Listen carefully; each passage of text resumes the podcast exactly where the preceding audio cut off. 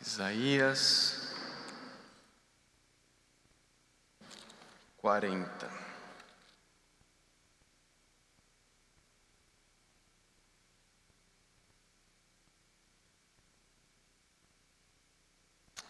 Ouça com fé a leitura da palavra de Deus.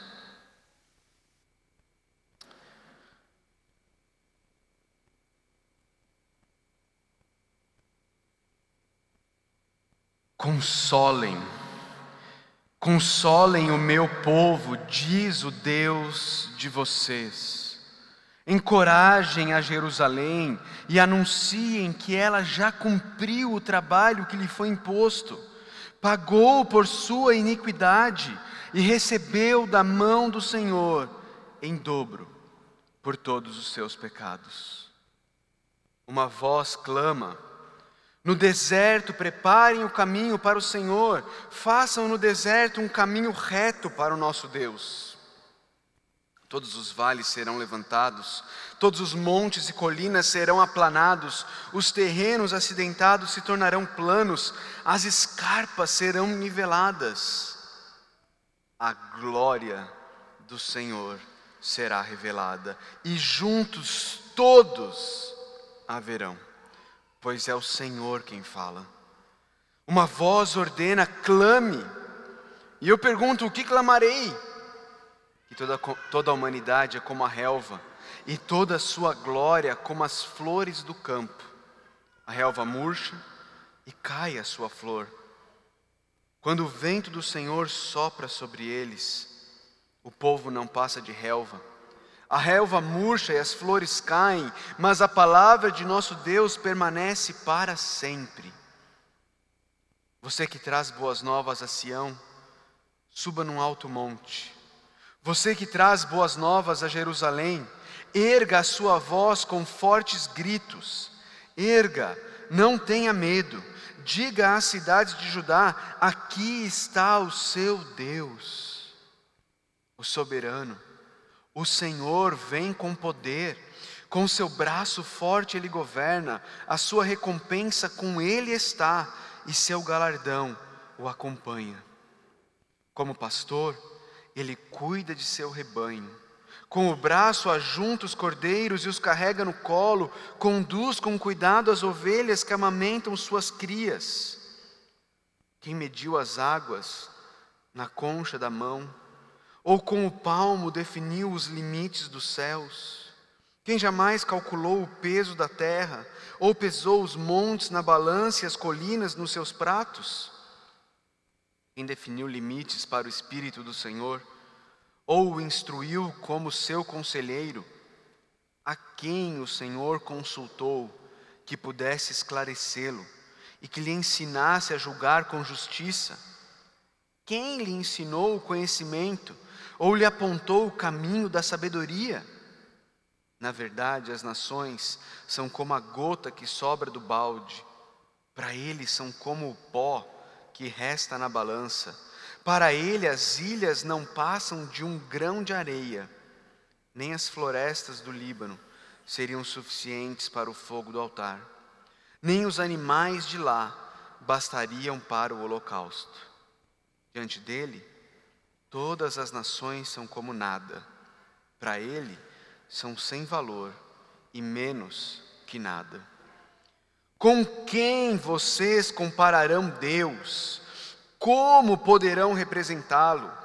Com uma imagem que o artesão funde e que o ourives cobre de ouro e para a qual modela correntes de prata? Ou com o ídolo do pobre?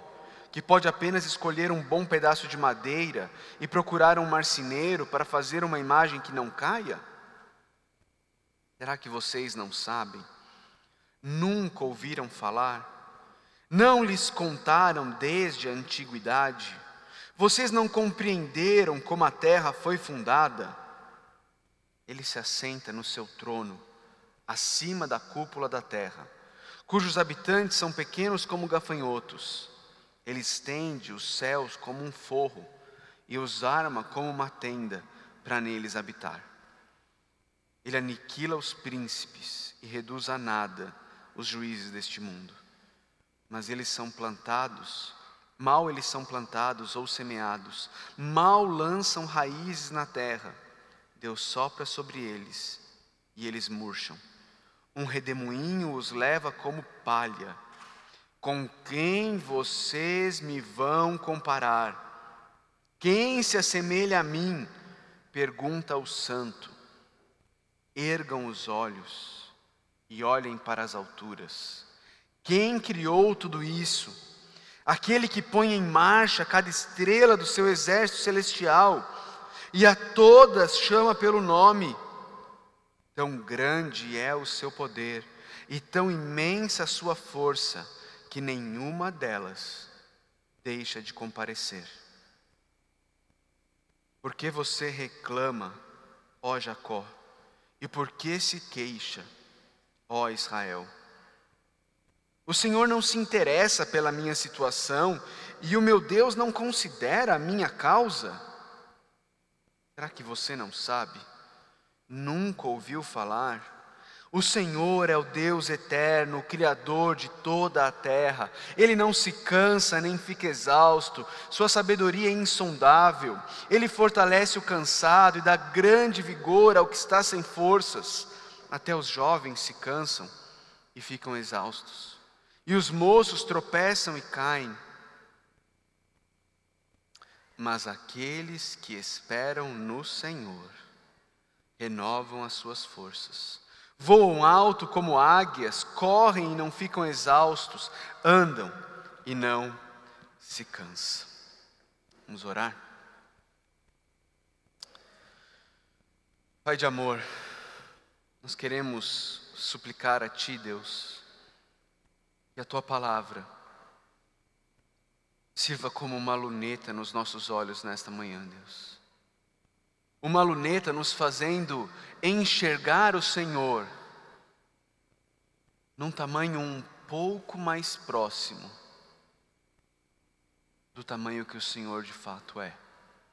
Que a tua palavra nesta manhã nos ajude a ver a tua grandeza, a ver a tua beleza, a ver a tua glória, Deus.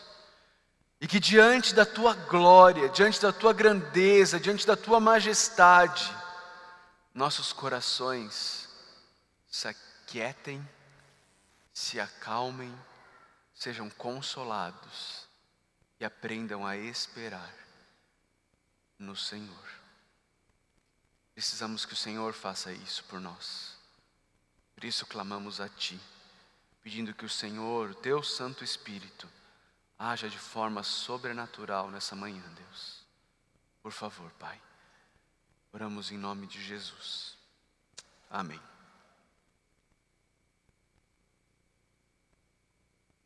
Queridos, ontem olhamos para Isaías capítulo 6. Na verdade, na primeira mensagem, nós olhamos para Isaías 5, Isaías 1, e o texto de, do profeta Isaías, desde o capítulo 1 até o capítulo 39, é um texto extremamente exortativo. É um texto em que o profeta está chamando o povo ao arrependimento.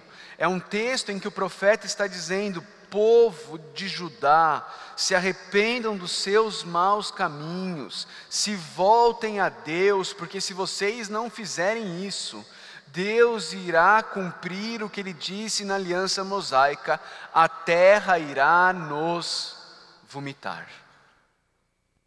Mas logo no chamado de Isaías, no capítulo 6, que nós vimos ontem, Deus já deixa claro que Isaías irá pregar e o povo não irá ouvir. Isaías irá clamar e o povo não irá ouvir.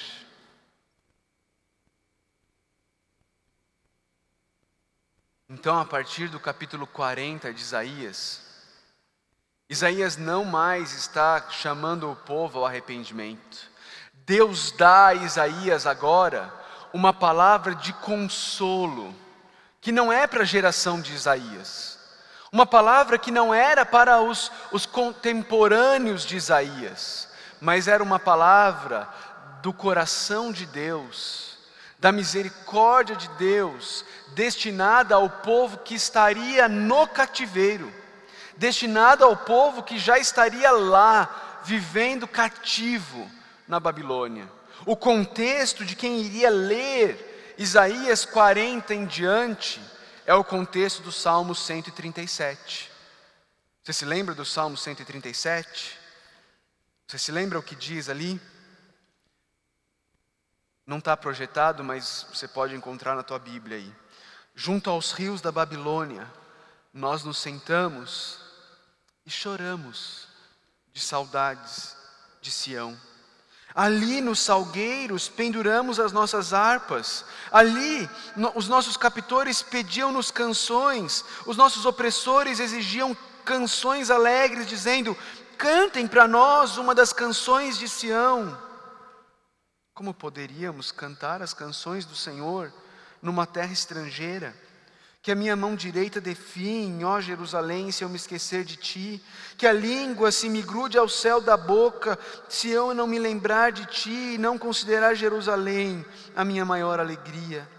Lembra-te, Senhor, dos Edomitas e do quanto fizeram quando Jerusalém foi destruída, pois gritavam: arrasem-na, arrasem-na até os alicerces. Ó cidade de Babilônia, destinada à destruição. Feliz aquele que lhe retribuir o mal que você nos fez. Feliz aquele que pegar os seus filhos e os despedaçar contra a rocha. Esse é o contexto de quem está recebendo Isaías 40. São aqueles que estão junto aos rios da Babilônia e estão dizendo como nós vamos cantar ao Senhor. São aqueles que estão no exílio eles já não têm mais o templo, eles já não têm mais a terra, eles já não têm mais a cidade, eles já não têm mais Jerusalém, mas Deus está dizendo para eles: vocês têm o seu Deus. O seu Deus continua com vocês. E Deus diz para Isaías: Isaías, console, console o meu povo, console o meu povo relembre o meu povo que eles continuam sendo o meu povo, e eu continuo sendo o Deus deles. Encoraje a Jerusalém. E essa palavra é para mim e para você também nessa manhã. Eu e você, que como o apóstolo Pedro nos lembra, nós também vivemos no exílio. Nós também somos forasteiros numa terra que não é nossa. Nós também vivemos neste mundo mau, neste mundo caído, onde famílias são rompidas, onde o desemprego acontece, onde a doença vem, onde relacionamentos que nos são tão caros, que nós tanto valorizamos, são quebrados, onde nós somos traídos, onde aqueles em quem um dia nós confiamos e sentaram à nossa mesa nos abandonam. É para mim e para você que Deus manda o profeta Isaías escrever, dizendo: Isaías, consola o meu povo. Lembra que eles são, lembre-os que eles são o meu povo e que eu continuo sendo o Deus deles. Deus diz no versículo 2: Diga a eles que eles já pagaram por sua iniquidade. E, e, essa expressãozinha, ela é uma expressãozinha misteriosa. Como é que Jerusalém pagou por sua iniquidade? Como é que Jerusalém pagou por todos os seus pecados? Deus vai explicar isso através de Isaías melhor no texto que nós vamos estudar amanhã pela manhã. O texto continua no versículo 3. Uma voz clama. No deserto, preparem o caminho para o Senhor, façam no deserto um caminho reto para o nosso Deus. Centenas de anos depois, nós vemos João Batista proclamando isso no deserto.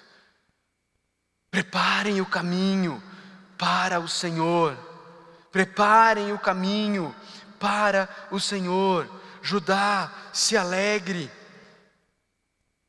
o Senhor está vindo, Jerusalém, o Senhor virá, o Senhor virá, os vales serão levantados, os que estão tristes, deprimidos serão erguidos, os orgulhosos, os arrogantes serão derrubados, todos os montes e colinas serão aplanados, os terrenos acidentados se tornarão planos, as escarpas serão niveladas. Os humilhados serão exaltados, os orgulhosos serão derrubados. Jerusalém, alegre-se Alegre-se, porque a glória do Senhor será revelada. Se no capítulo 6 Isaías viu a glória de Deus, no capítulo 40 Isaías proclama que todos, todos verão a glória de Deus. E eu e você, 2.700 anos depois de, Isaías ter escrito isso, nós olhamos para trás e nos lembramos do que João escreveu no seu evangelho, quando ele disse que Jesus Cristo ele encarnou e nós vimos a glória de Deus. A glória como do unigênito de Deus. Eu e você não estamos como Judá e Jerusalém, apenas aguardando, ansiando pelo dia em que a glória do Senhor será revelada. Nós olhamos para trás e nós vemos que, sim, a glória do Senhor já foi revelada. Todos viram a glória do Senhor, todos viram a glória de Deus na face de Cristo. Ele virá de novo, mas ele já veio eu e você podemos podemos confiar nele, podemos descansar nele.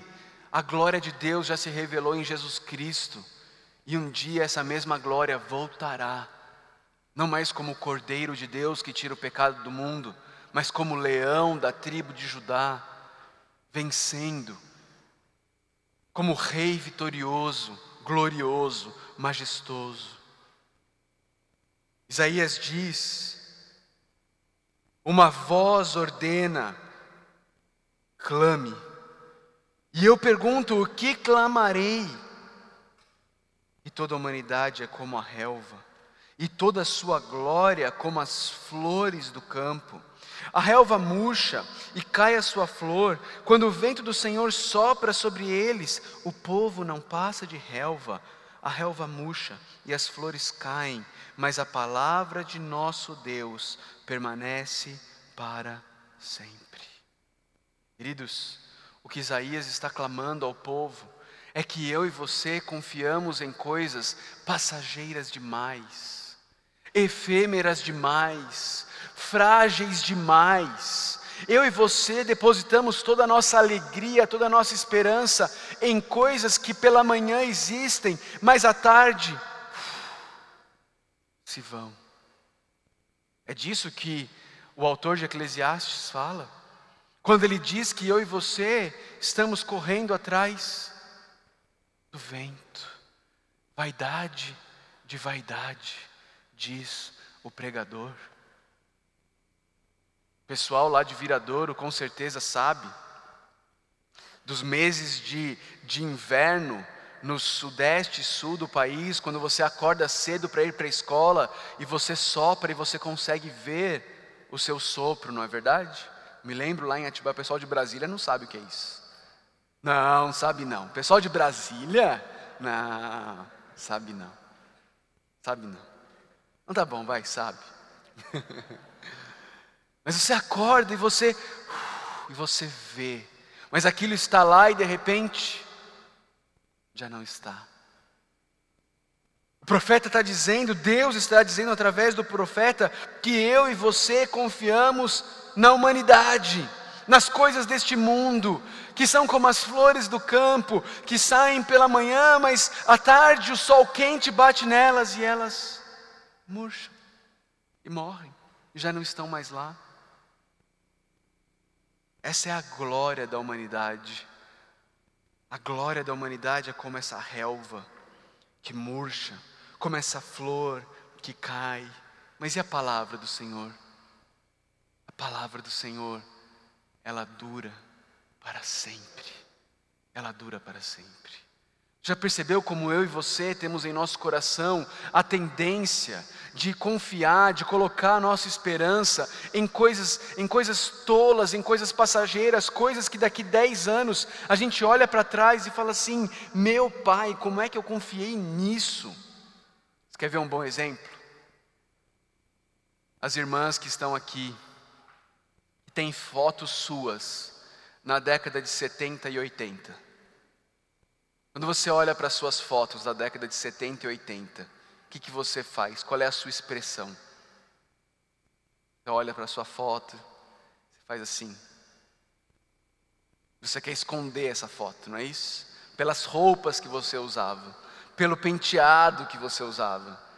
Mas na década de 70 aquilo lá era um must, não é? Era lindo, era maravilhoso, não é? Você achava que estava abalando. Mas assim é a humanidade. Assim são os valores deste mundo. Eles passam, eles se vão, eles são efêmeros.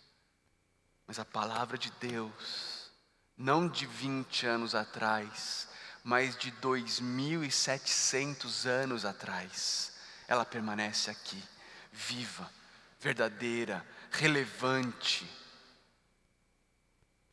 no que eu e você temos confiado. No que eu e você temos confiado. Versículo 9: Você que traz boas novas a Sião, suba num alto monte. Você que traz boas novas a Jerusalém, erga a sua voz com fortes gritos. Erga, não tenha medo. Diga às cidades de Judá: Aqui está o seu Deus. Irmão, sabe qual é o problema? O problema é que muitos que foram colocados em púlpitos para trazer boas novas ao povo de Deus, não estão mais dizendo para o povo de Deus: aqui está o seu Deus. Muitos que foram colocados em púlpitos para trazer boas novas, estão com medo de falar: aqui está o seu Deus, e em vez de apontar para Deus do púlpito, ao invés de apontar para Cristo do púlpito, querem enaltecer o homem do púlpito. Querem dizer: aqui estão vocês, olha como vocês são bons. Se tornaram pregadores centrados no homem, que fazem coceirinha no ouvido para que as pessoas gostem de ouvir o que eles têm a dizer, sobem ao púlpito para contar piada, sobem ao púlpito para dizer que você é o centro de Deus. Isaías está, está sendo chamado por, por Deus para falar para o povo aqui está o seu Deus, e Deus está dizendo para ele: não tenha medo. Se Deus está dizendo para ele: não tenha medo, é porque de alguma forma, quando alguém sobe ao púlpito, quando alguém que deveria falar as boas novas aponta para Deus, esse alguém está correndo risco, porque as pessoas não gostam de ouvir: aqui está o seu Deus. As pessoas gostam de ouvir como, como elas são boas. As pessoas gostam de ouvir sobre como Deus quer fazer de você a melhor versão de você mesmo. Como Deus tem um plano especial, maravilhoso para a sua vida. Como você é fantástico e Deus, Deus não podia ficar sem você no time dele. Mas não é isso que Isaías está pregando. Não é isso que Deus manda Isaías pregar. As boas novas para o povo de Deus não são de quão maravilhosos nós somos, as boas novas para o povo de Deus são de quão maravilhoso o nosso Deus é. Essas são as boas novas. E queridos, enquanto eu e você não entendermos quão miseráveis pecadores nós somos, nós não conseguiremos perceber quão maravilhosa é a graça de Deus que salva pecadores como eu e você. Texto continua. E Isaías diz: O soberano, o Senhor, ele vem com poder, com seu braço forte ele governa, a sua recompensa com ele está e o seu galardão o acompanha. Mas olha o contraste que Isaías faz, verso 11: Como pastor, ele cuida de seu rebanho, com o braço ajunta os cordeiros e os carrega no colo, conduz com cuidado as ovelhas que amamentam suas crias. Esse Deus poderoso do versículo 10, esse Deus glorioso de Isaías 6, esse Deus majestoso também é um Deus que é pastor. Também é um Deus que se apresenta como o bom pastor.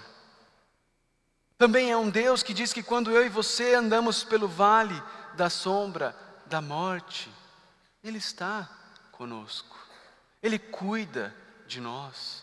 Nós podemos confiar nele em meio aos vales da sombra da morte pelo qual nós passamos, neste mundo caído, neste mundo tenebroso, neste mundo mau, no qual eu e você vivemos. O Projeto Sola tem uma música baseada no Salmo 23, em que eles dizem assim: ah, Se o Senhor é o meu pastor, aquilo que eu não tenho, eu não preciso. Que verdade linda, que verdade majestosa. Se o Senhor é o, de fato o meu pastor, se eu não tenho algo, é porque eu não preciso desse algo, porque se eu precisasse desse algo, o meu bom pastor teria me dado. Isso ecoa o que o apóstolo Paulo vai dizer em Romanos 8,32, quando ele diz: Aquele que não poupou o seu próprio filho, antes o entregou por nós, como não nos dará de graça, juntamente com ele, todas as coisas? Como? Ele nos deu seu próprio filho. Como? Como não cuidará de nós? Ele cuida, irmãos. Ele cuida, Ele provê, Ele protege como bom pastor. Eu e você podemos confiar no nosso Deus, no meio do exílio, no meio da Babilônia, como peregrinos, longe do nosso lar, podemos confiar no nosso bom pastor. Em seguida, Isaías faz uma série de cinco perguntas para mostrar que eu e você não temos ninguém mais em quem confiar. Ele começa perguntando sobre ah, perguntas relacionadas à criação.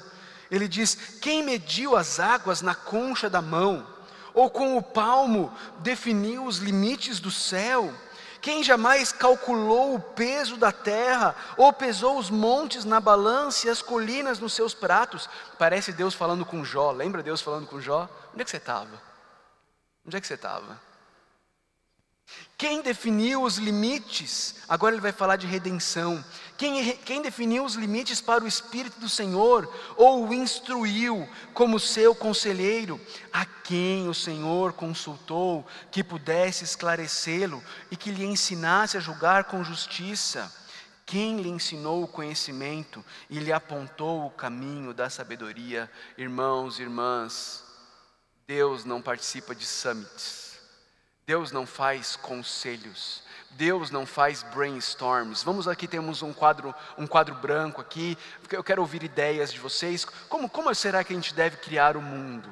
Como, como, operar, como operaremos a redenção da humanidade? Como, como eu posso cuidar do meu povo? Me digam, me digam, me dê ideias. Deus não faz isso. Deus não tem conselheiros. Na verdade, diz o profeta Isaías, as nações são como a gota que sobra do balde, para eles são como o pó que resta na balança, para ele as ilhas não passam de um grão de areia. Isaías está exaltando a grandeza do nosso Deus. Isaías está fazendo com que eu e você olhemos para Fernando de Noronha e vejamos Fernando de Noronha como um grão. É assim que o nosso Deus vê. Fernando de Noronha não passa de um grão de areia.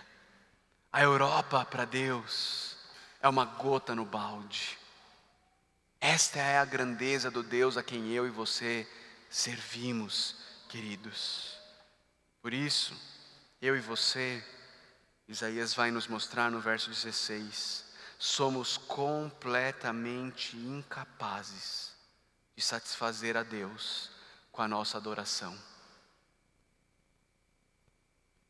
Isaías, Deus diz através de Isaías, grave, todo, todos, todos, todos as florestas, todos os cedros do Líbano são gravetos para o nosso Deus. Você acha que através dos seus holocaustos você consegue me comprar? Você consegue me satisfazer? Todas as florestas do Líbano são, são, são gravetos para Deus. Todos, todos os animais do Líbano seriam insuficientes no holocausto a Deus. Nós somos incapazes, nós somos completamente incapazes. Mas então, como é que no versículo 1 Deus disse: Você já pagou pelas suas iniquidades? Como é isso? Se todas as florestas do Líbano e os rebanhos do Líbano são insuficientes, queridos, é porque 600 anos, 700 anos depois disso daqui, Deus enviaria o sacrifício perfeito. Ele enviaria aquele que sim é suficiente para pagar pelos, meu, pelos meus e pelos seus pecados na cruz do Calvário. Aquele que daqui a pouco, no texto, Isaías vai chamar de o servo sofredor. Ele é suficiente no meu e no seu lugar. Diante de Deus, todas as nações são como nada, para Ele são sem valor e menos que nada. Com quem, com quem vocês compararão Deus? Como poderão representá-lo? Quem será o seu ídolo? Isaías está perguntando. Uma imagem, uma imagem, uma imagem de cobre, de ouro, uma imagem feita pelo ourives, com prata, ou um ídolo de pobre, feito de madeira, com quem vocês vão comparar? Em quem vocês vão confiar? No faturamento da sua empresa? No seu abastado salário de funcionário público? Em quem vocês vão confiar? No auxílio emergencial ou no salário de funcionário público? No ídolo do pobre ou no ídolo do rico? Em quem vocês vão confiar? Será que vocês não sabem, Isaías diz? Nunca ouviram falar não lhe contaram desde a antiguidade, vocês não compreenderam como a terra foi fundada. Ele se assenta no seu trono, acima da cúpula da terra, cujos habitantes são pequenos como gafanhotos. Ele estende os céus como um forro, os arma como uma tenda para neles habitar. Ele aniquila os príncipes e reduz os juízes deste mundo mas mal eles são plantados ou semeados, mal lançam raízes, Deus sopra sobre eles e eles murcham. Um redemoinho os leva como palha. Com quem vocês me vão comparar? Quem se assemelha a mim? Pergunta o santo. Queridos, a igreja brasileira está passando por um sério problema o problema de colocar a sua confiança e a sua esperança em governantes. O problema de colocar a sua confiança, a sua esperança em ideologias. E alguns acham que o problema, que a solução dos problemas, aconteceu em 2018, quando Bolsonaro foi eleito. E clamaram agora, os problemas se acabaram a solução está feita. E outros clamavam: a solução do problema será quando o Lula for solto e o Lula voltar para o poder. E a igreja rachada, dividida, abocanhando uns aos outros, confiando em juízes que Deus diz mal lançam raízes sobre a terra. Deus sopra sobre eles e eles murcham. Eles murcham. Irmãos, nenhum governante será capaz de resolver o problema do Brasil. Pare de colocar a sua esperança em políticos. Pare de olhar para Brasília. Pare de olhar para Curitiba. Pare de olhar para governantes. Ergam os seus olhos para as alturas. Quem criou tudo isso? Aquele que põe em marcha cada estrela do seu exército celestial e a todas chama pelo nome. Tão grande é o seu poder e tão imensa a sua força, que nenhuma delas deixa de comparecer. Nenhum governante é capaz de fazer isso, irmãos. Nenhum governante vai ser capaz de resolver o problema do, do, nosso país, porque o problema do nosso país não está em políticas públicas, o problema do nosso país é o pecado que habita em mim, que habita em você, é que nós nos viramos, nós viramos as costas para o Deus, o Criador dos céus e da terra, que quando fala, todas as estrelas obedecem, mas nós não. Este é o problema. E por isso a solução para o nosso país não está em Brasília, a solução para o nosso país está no Calvário. É ali que está a solução para o nosso país. É ali que está a solução para o nosso país. Quando eu era seminarista, eu, eu fiz estágio numa igreja, numa cidade pequenininha no interior de Minas Gerais, chamada Machado. Lá eu encontrei a minha patroa, a mais bela estrela que brilhava lá. Ah, mas é uma cidade pequena e a gente ia muito para as fazendas de café lá em Machado. E à noite, nas fazendas de café, ali na escuridão, quando a gente levantava os olhos e via aquelas estrelas no céu, milhões e milhões de estrelas, o profeta Isaías está dizendo: quando Deus fala, nenhuma delas lhes desobedece.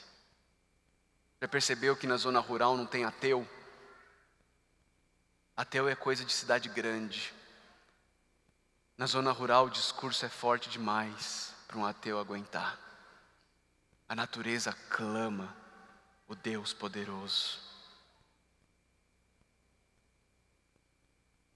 Versos 27 e 28, por que você reclama, ó Jacó? E por que se queixa, ó Israel?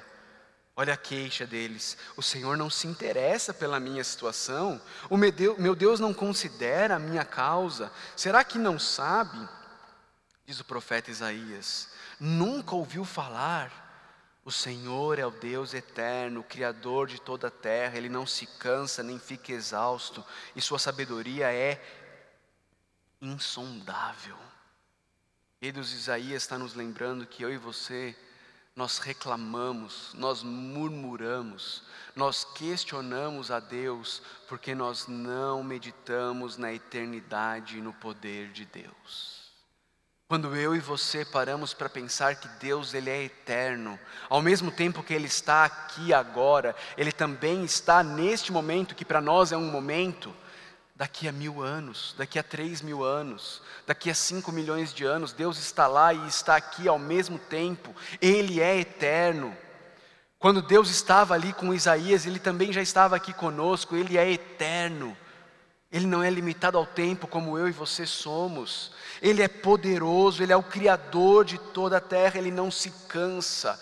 Ou seja, aquilo que eu e você passamos, queridos, não passamos porque Deus não tem poder para mudar. Aquilo que eu e você passamos, não é porque Deus está em algum outro momento da história. Aquilo que eu e você passamos, não é porque Deus está cansado. Aquilo que eu e você passamos não é porque Deus está ocupado com outras coisas. Aquilo que eu e você passamos não é porque Deus ah, ah, não tem sabedoria suficiente para saber o que é o melhor para nós. Aquilo que eu e você passamos é exatamente o que Deus, o que esse Deus eterno, poderoso, incansável e sábio entendeu que é o melhor para os seus filhos amados. É isso. E se eu e você, se eu e você por um instante tudo, soubéssemos tudo o que Deus sabe, as nossas orações seriam pedindo exatamente aquilo que Deus sempre nos dá. Ele nunca nos dá o melhor. para mim e para você. Você se lembra no Sermão do Monte, quando Jesus fala sobre os pais terrenos, e ele fala: olha, nem, nem os pais terrenos, quando um filho lhe pede pão, ele dá pedra, e quando ele pede peixe, ele lhe dá cobra. Quanto mais o Pai Celestial de vocês não lhes dará coisas boas. Uma vez eu ouvi um vídeo de um cara, estava morrendo de câncer, e ele fala sobre esse texto e ele diz assim: Meu câncer parece pedra e parece cobra, mas eu posso crer, por causa do meu Pai amoroso, que Ele é pão e Ele é peixe na minha vida. Queridos, eu e você podemos olhar para tudo que aconteceu no ano de 2020 em nossas vidas e nós podemos crer, é pão e é peixe, porque o Deus a quem nós servimos é um Deus eterno, Criador dos céus e da terra, que não fica exausto, Sua sabedoria é insondável. E o chamado de Isaías para mim e para você, no meio do exílio, é que eu e você aprendamos a esperar no Senhor. Queridos, esperar no Senhor, esperar em Deus, significa colocar toda a nossa esperança em Deus, significa apostar todas as nossas fichas em Deus. Se você não percebeu ainda, mas esperança é uma palavra muito forte na Bíblia. Fé, amor e esperança são palavras que são repetidas na Bíblia o tempo inteiro. Queridos, esperança é aquilo em que nós colocamos a nossa confiança, é aquilo no que nós depositamos a nossa vida. Queridos, nós dizemos aqui no Brasil que a esperança, ela é a última morre. Mas se ela é a última que morre, ela ela morre. Ela morre. E queridos, o nosso problema é que eu e você temos a tendência, o que nos é natural, é colocarmos a nossa esperança em coisas que estão morrendo, em coisas que têm prazo de validade. E, e aqui eu não estou falando, por favor, eu não estou falando de coisas ruins. Eu não estou falando de você colocando a sua esperança em coisas pecaminosas. Eu estou falando que eu e você colocamos a nossa esperança em coisas boas, mas que estão morrendo. Eu amo a minha esposa, eu amo meus filhos, mas a minha esposa e os meus filhos estão morrendo.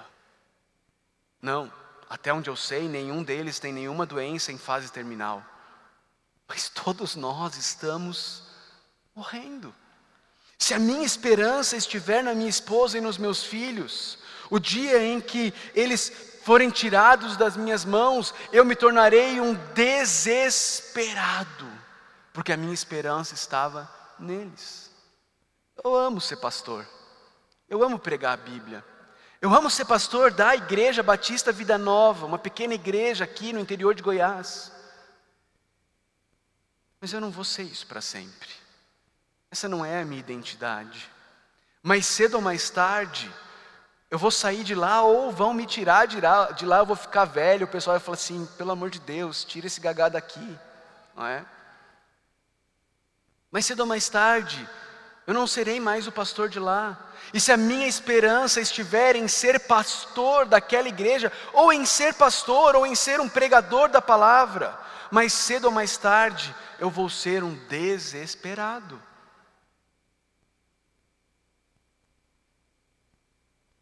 Talvez você tenha muitos amores, goste de muitas coisas, talvez seja seu carro, a sua casa, o seu trabalho, a sua família, coisas boas, coisas que Deus te deu. Mas, meu irmão, minha irmã, se você colocar a sua esperança em qualquer coisa que não seja Deus, a sua esperança corre sérios riscos, e você corre sérios riscos de se tornar um desesperado. O único lugar em que eu e você podemos colocar a nossa esperança, certos de que nunca ficaremos desesperados, é no Senhor Jesus Cristo. Apóstolo Pedro escreve em 1 Pedro 1, verso 3, dizendo: Bendito seja o Deus e Pai de nosso Senhor Jesus Cristo, que nos regenerou para uma esperança viva, por meio da ressurreição do Senhor Jesus Cristo dentre os mortos. Nossa esperança só estará blindada o dia que ela estiver, não no que está morrendo, mas estiver naquele que já morreu, mas ressuscitou e vive para sempre, o nosso Senhor e Salvador Jesus Cristo. Meus irmãos, onde está a sua esperança? Se a sua esperança estiver em qualquer coisa que não seja Cristo, você estará cansado, você estará sem forças, você estará exausto, porque você viverá continuamente tentando proteger aquilo que é a tua esperança, de não ser tomado das suas mãos, para você não virar um desesperado. Você viverá continuamente tentando proteger o teu emprego com as suas forças. Você viverá continuamente tentando proteger as, os teus bens, as tuas posses. Você viverá continuamente ansioso, preocupado em proteger o seu casamento, a sua família, a sua posição, a, sua, a, a, a maneira como as pessoas te veem, a sua aceitação. Por quê? Porque disso depende a sua esperança. Isso vai te exaurir, você vai ficar cansado, você vai ficar sobrecarregado, você vai ficar exausto, desesperado, talvez depressivo e ansioso. Porque você está sendo o Messias das suas coisas, ao invés de deixar Jesus ser o Messias da sua vida. Mas aqueles que esperam no Senhor renovam as suas forças. Voam alto como águias, correm e não ficam exaustos, andam e não se cansam, porque esperam no Senhor. Porque a esperança deles está no Senhor. Não está em nada desse mundo que está morrendo. Nós vivemos num mundo mau. Esse mundo está morrendo. Ele tem prazo de validade. Onde está a sua esperança? Deixa eu terminar, queridos, com algumas aplicações e implicações para a gente. Queridos, a glória de Deus é o próprio Deus se revelando a nós, mostrando a sua beleza, a sua fidelidade, o seu poder, a sua graça, a sua majestade a fim de que eu e você percebamos que Ele, e só Ele, é a solução para os anseios mais profundos do nosso coração. Santo Agostinho, nas suas confissões, no livro 10, capítulo 9, ele tem um diálogo com a criação, ele tem um diálogo com a natureza. E ele diz assim: E o que é isso? Perguntei à terra. E esta me respondeu. Ele está perguntando para a terra o que, que pode satisfazê-lo. Então ele diz: O que é isso? Perguntei à terra. E esta me respondeu: Não sou eu. E tudo que nela existe me respondeu a mesma coisa. Interroguei o mar, os abismos e os seres vivos, e todos me responderam: Não somos o teu Deus, busca-o acima de nós. Interroguei a minha esposa e ela me respondeu: Meu querido, não sou eu. Interroguei os meus filhos e eles me responderam: Papai, não sou eu. Interroguei o meu trabalho e ele me respondeu: Não sou eu. Interroguei a minha casa, o meu carro, a minha moto e eles me responderam: Não sou eu. Busca-o acima nós. Eu gosto de contar uma ilustração que eu creio nos ajuda a entender isso. Quem aqui veio de carro de Goiânia ou Brasília para cá? Muitos de vocês, não é? Agora eu quero que você imagine o seguinte: você está vindo para lá para cá de carro, só que seu carro é um uninho, ano 2000. Sem ar... Que ano que é o Uno do Palavra da Vida, Mota? Branco, sabe, Branco? Hã? 99? 2009. Então vamos 2009, tá bom, não precisa nem ser ano 2000. 2009. Está no Ninho 2009, sem ar condicionado, ok? E os vidros quebraram, não consegue baixar os vidros. Você está vindo. E não é um final de semana como esse, chuvoso, fresquinho. É um daqueles finais de semana de setembro. O pessoal de Brasília sabe do que eu estou falando. Faz tempo que não chove. Tá aquele forninho, né? O Centro-Oeste virou um forninho. Você está ali dentro do carro, vindo para cá, suando bicas, não é? Você está suando mais do que a tampa da marmita. E aí você chega, sabe ali onde tem aquele posto de gasolina, que tem um povoadinho ali? Ali chama grupinho. Você chega, você chega ali, no grupinho. E lá tem um outdoor enorme, com a praia do Cerrado. Enorme ali, a praia do Cerrado do Rio Quente. E lá naquele outdoor enorme, talvez do tamanho dessa parede quase, tem a praia, tem uma família brincando na água, e está escrito assim: refresque-se. E você está dentro do ninho, não é? Já perdeu uns 5 quilos de lá aqui, né? Só de suor. Você para o carro, desce do carro, vai para frente do outdoor, para lá e fica assim, ó. O que, que vai acontecer? Você vai se refrescar? Não, o sol quente de rachar a mamona vai te tornar ainda mais quente. Você vai ficar com ainda mais calor. Meus irmãos, eu e você, nós fazemos exatamente isso.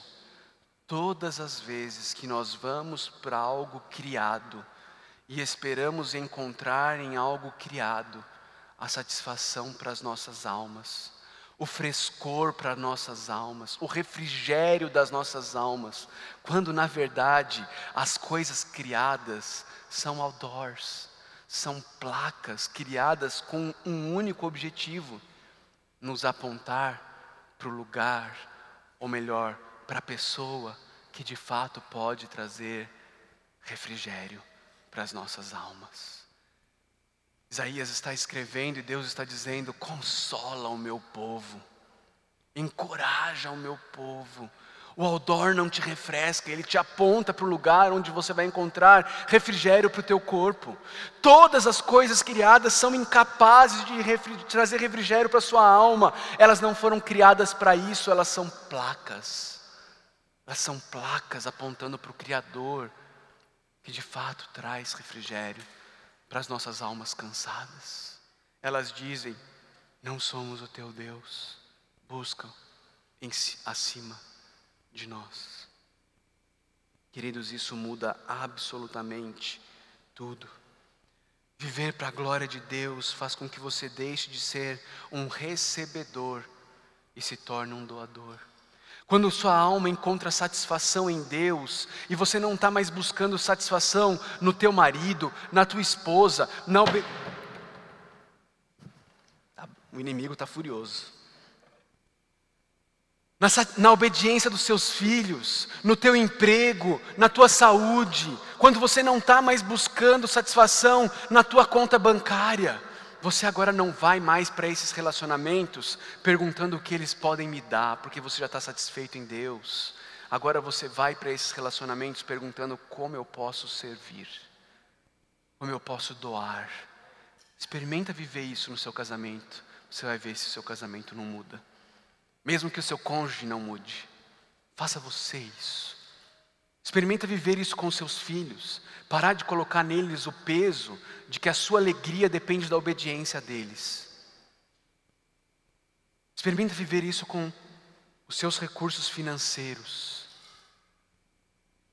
Você vai ver você se tornando aberto para usar o dinheiro que Deus tem colocado nas suas mãos para servir as pessoas que precisam dele ao teu redor, ao invés de você tentar encontrar segurança no seu dinheiro guardado.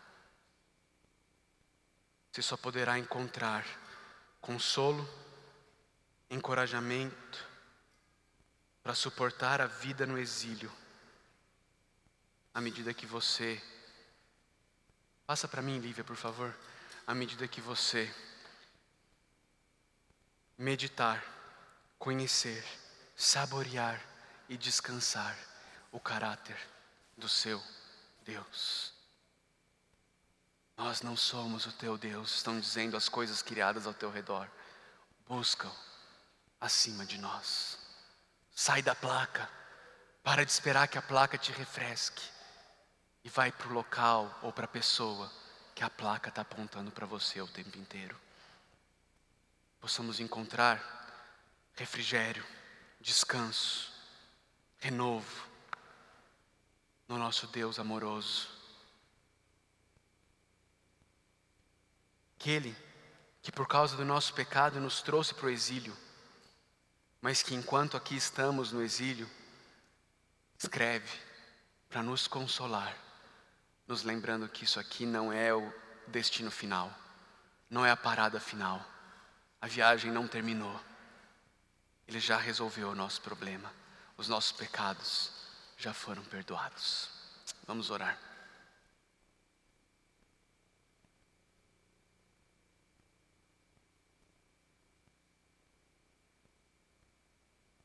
Ó Deus, cuja vontade a tudo vence, não há conforto em coisa alguma, a parte de alegrar-me em Ti e estar engajado em Teu serviço. Tu és tudo em todos, e tudo o que é prazeroso para mim, nada mais é do que aquilo que fizeste. Tua vontade sobremodo me agrada, seja ela qual for. Venha a ser o que for, com respeito a tudo, tu me permitisses decidir por mim mesmo, em qualquer circunstância. Se tu o permitisses, eu atribuiria a decisão a ti, pois tu és infinitamente sábio e não podes errar. Como eu estaria arriscado a fazer? Regozijo em pensar que todas as coisas estão ao teu dispor e me agrada que assim permaneçam. Quando minha oração se transforma totalmente em louvor, tudo o que eu posso fazer é te adorar e bendizer. Que devo dar a ti por todos os teus benefícios? Estou indeciso sem saber o que fazer. Há muito quero retribuir-te mas nada tenho a oferecer. E posso somente me regozijar, porque tu és quem fazes tudo, e com ninguém, no céu ou na terra, divides a tua honra. De mim mesmo, nada posso fazer para glorificar teu nome bendito, senão pela graça, alegremente render corpo e alma a ti. Sei que tu és o autor e o consumador da fé, que a obra completa da redenção é somente tua, que cada boa obra ou pensamento achados em mim são efeitos do teu poder e graça, que o único motivo para fazeres querer e fazer é o teu beneplácito.